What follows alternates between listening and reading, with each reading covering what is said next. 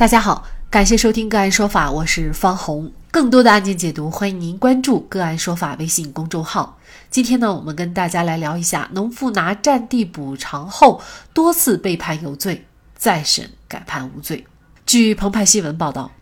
赵留之一九五四年出生，程香奎一九五九年出生，他们是居住在河南郑州中牟县狼城岗镇瓦坡村的邻居。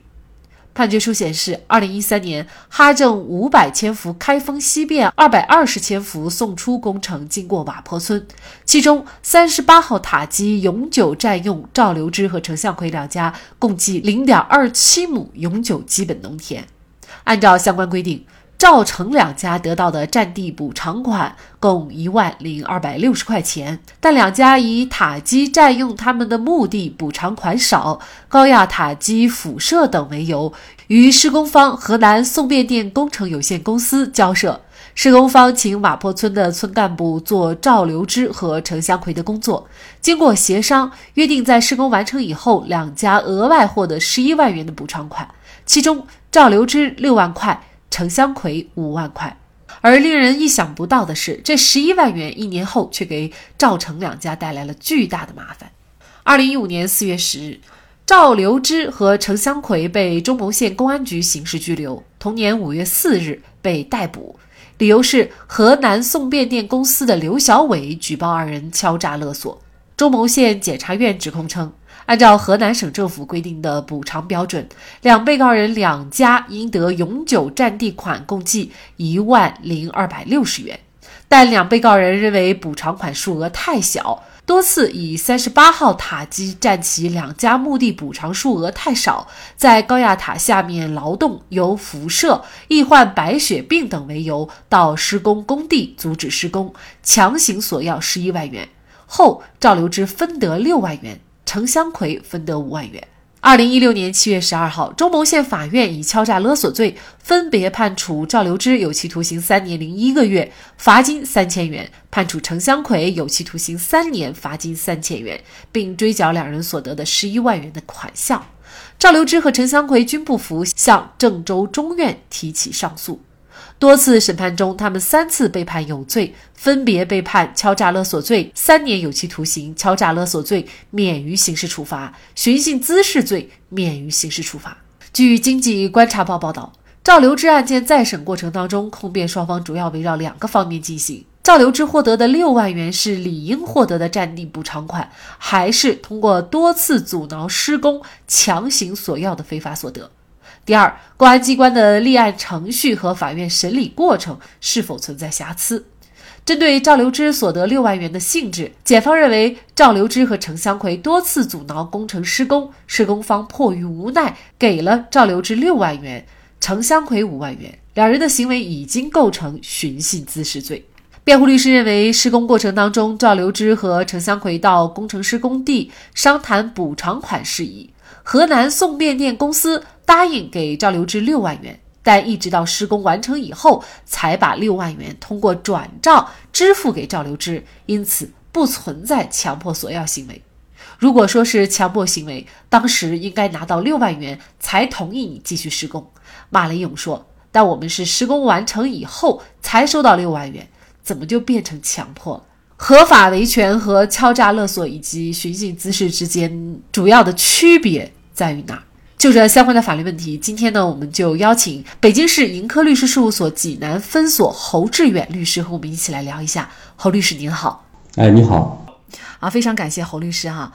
这个又是一起敲诈勒索案。那事实上之前呢，我们节目当中也关注过几起哈。呃，那么这一起呢，是因为索要补偿款或者是赔偿款，最终呢被定罪的。这样的一个案件，当然了，先不说之后的这个漫长的翻案的过程啊，这种维权在我们看来呢，似乎是一个我们可以理解的呃这种维权的方式，因为他担心这个高压塔下面会患白血病，所以呢，他就强行的去。索要钱款，一系列的案件的出现呢，也让我们大众很想了解，就是这种合法的维权和敲诈勒索罪之间，到底有没有一个明确的界限？我的维权到什么程度才有可能是受法律保护的，否则就被定罪呢？呃，这个案子呢是六年诉讼，七次裁判，二十一个月错误羁押，一次申诉驳回，一次再审决定，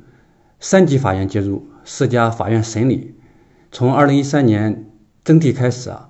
到二零二一年宣判无罪，八年的时间里啊，两位村民因补偿款的维权而获罪，再因坚持无罪继续维权，进行了拉锯式的诉讼。好在呢，正义最终到来，虽然呢已经迟到。因此呢，如何理清合法维权与犯罪的边界，我认为确实是非常有意义的。这关乎中国最基层老百姓的维权及人身自由，同时呢，对推动中国法治进程也极为重要。北京理工大学教授、博士生导师、著名刑事律师徐新老师就曾经提出过“个案推动法治”这一观点，也确实很有前瞻性。今天呢，有幸接受个案说法平台的访谈啊，我也非常荣幸。也希望能用自己的法律知识帮助更多需要帮助的人。当然，如有不当之处呢，也请大家批评指正。敲诈勒索罪的特征呢，是指行为人以非法占有为目的，通过威胁、要挟等手段向他人索要公司财物。他人基于恐惧啊，不得已交出财物。因此呢，如何区分是合法维权还是敲诈勒索，就要从行为人主观上是否以非法占有为目的。客观上有没有威胁、要挟等暴力手段，以及对方是否基于恐惧啊给出财物等方面来分析。首先呢，本案是因公司占用村民土地引发，占用土地理应补偿，因此呢，本案具有合法的债务基础。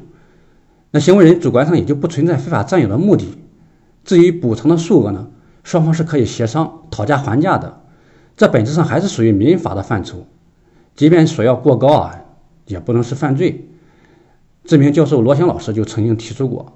对于私权而言，只要法律没有禁止的，都是公民的权利；对于公权而言呢，只要法律没有授权的，都是要被禁止的。权利既包括法定权利，还包括道德权利。罗翔老师还举了个例子，就吃饭吃到个苍蝇，可不可以索赔三千万？他认为是可以的，至于你给不给，那是你的事。但是我有这个权利啊，所以说法律没有必要。强行干涉，本案即便曾有过一次补偿，村民呢因赔偿不满意，后来的索要行为啊，也是行使民事权利的方式，而不是敲诈勒索行为。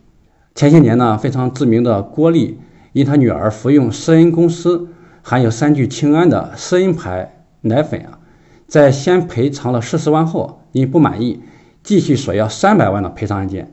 最终啊，也是有敲诈勒索罪。改判无罪。其次呢，本案行为人的行为啊，只是阻挠施工。作为一名村民，这种行为也达不到威胁、要挟的程度，也难以达到让对方恐惧这一轻这一精神上的强制措施。在此呢，我认为公司啊给付财物更多可能是出于商业考虑，而非基于恐惧被迫给付。公司呢因实施变电工程而在村民土地上建高压塔基，显然是一种商业行为啊。给付财产的更多原因还是基于商业获利考虑，因为在村民维权难以施工的情况下，延误的工期所造成的损失可能远远大于再次补偿村民的这些钱。公司与行为人以及村委沟通，约定再次补偿，属于失权利的一种处分，法律当然无需干涉。事实上，通过报道出来的判决也可知，公司截至目前也未以受害单位名义主动出具任何的利益受损证明。其实本案并没有受害人。检方认为啊，赵留之和程香奎多次阻挠工程施工，施工方是迫于无奈才给了他们分别六万块钱和五万块钱。因此呢，后来检方就改变了指控的罪名，也就是由敲诈勒索罪改成了寻衅滋事罪。呃，寻衅滋事罪呢，也是在生活当中比较常见的一种罪名啊。经常有人呢，可能在不注意的时候就会涉嫌这个罪名。那么，寻衅滋事它又和合法维权之间它的区别又是什么呢？呃，您刚才提的问题啊，也是非常的呃有意义，而且呢，寻衅滋事啊是愈演愈烈，呃，正在是成为我们当今啊就是挥之不去的这么一个呃一个罪名，而且呢，行为人啊往往因为一些呃寻衅滋事的这么个一个嫌疑啊，就会被刑事追究。呃，就比如呃当年网上的一些发布的一些言论啊，啊有可能也会动辄就以寻衅滋事罪来追究。那么就有必要说一下寻衅滋事罪。寻衅滋事罪呢，是从早期的流氓罪改造而来。该罪的本质呢，还是一种流氓行为，也即主观上追求精神刺激，啊，这是最核心的这么一个点。那客观上呢，往往表现出来就是逞强耍横、强拿硬要、惹是生非，呃，无理取闹。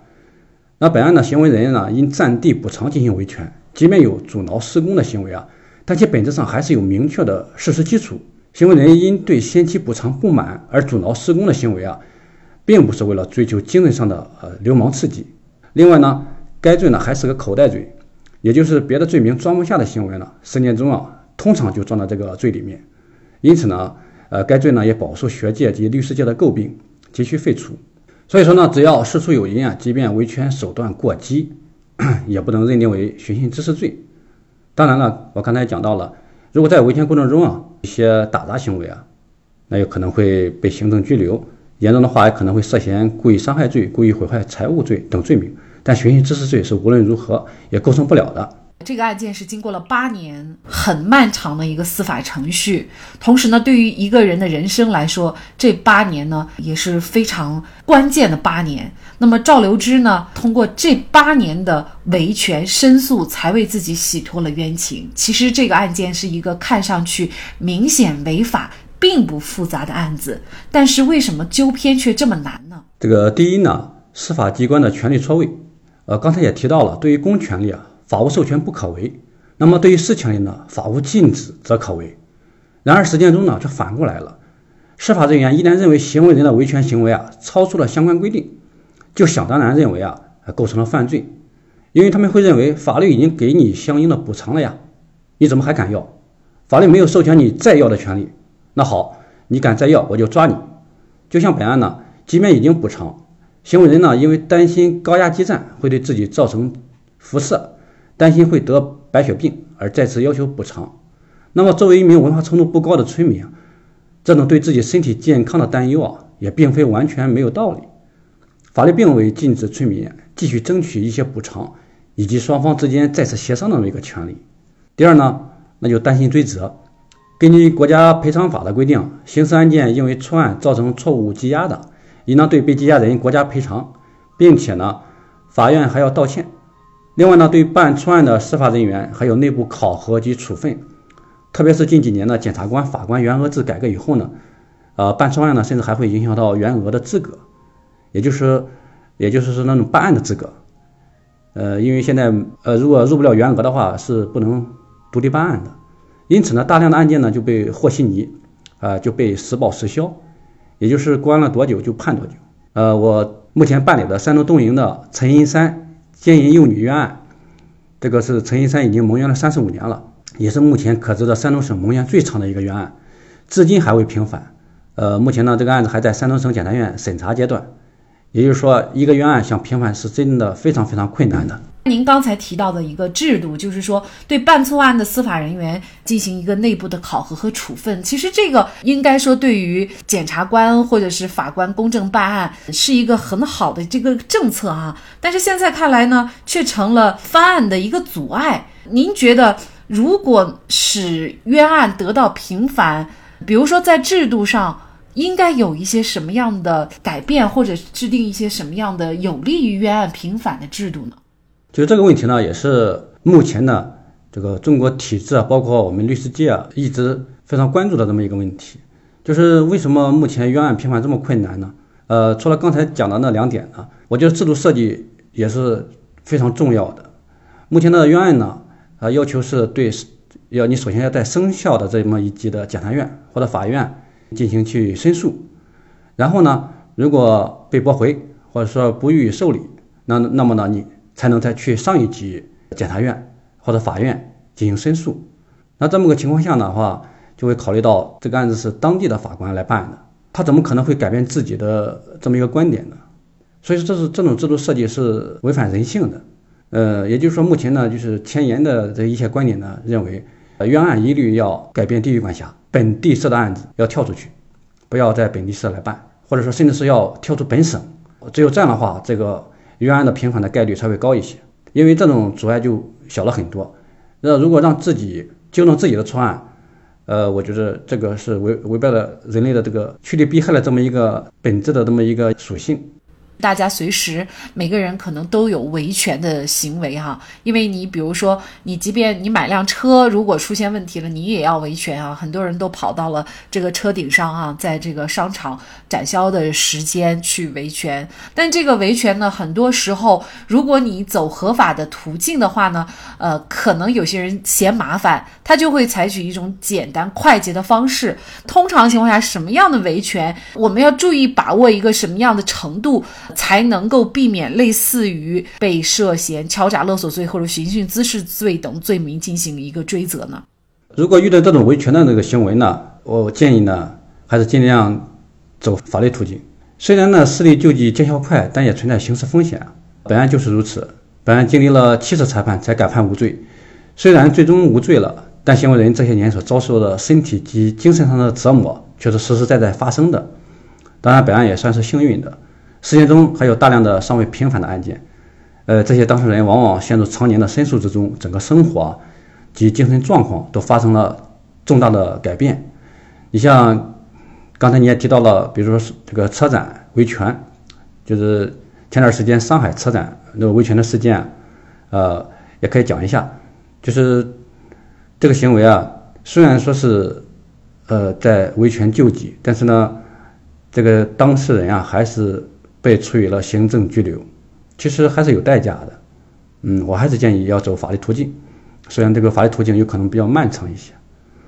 呃，另外呢，还还是要建议积极寻求舆论的监督。宪法有规定，一切国家机关和国家工作人员要倾听人民的意见和建议，接受人民的监督。呃，本案能改判呢，我想一部分功劳要归于媒体，正是由于媒体的报道，社会大众才获知此案，监督此案。事件中呢，冤案的平反几乎都有媒体的身影，因此，如果因合法维权被刑事打击啊，要敢于发声，公布冤情，积极寻求舆论监督，这样呢，才有可能及时刹住错误刑事打击的列车。二零二一年十月十一号上午十点，在家中的赵留之收到了郑州中院法官送来的终审判决书。判决书认定，原判认定赵留之和邻居程香奎构成寻衅滋事罪，属适用法律错误，应予以纠正，决定撤销此前判决，认定赵留之及程香奎无罪。有一句法谚说：“迟来的正义即非正义，知错能改，善莫大焉。有错必纠，是勇气，也是责任。如果让受害者为执法部门的错误买单，那么法律的公平正义。”就将毁于一旦。好，再一次感谢北京市盈科律师事务所济南分所侯志远律师。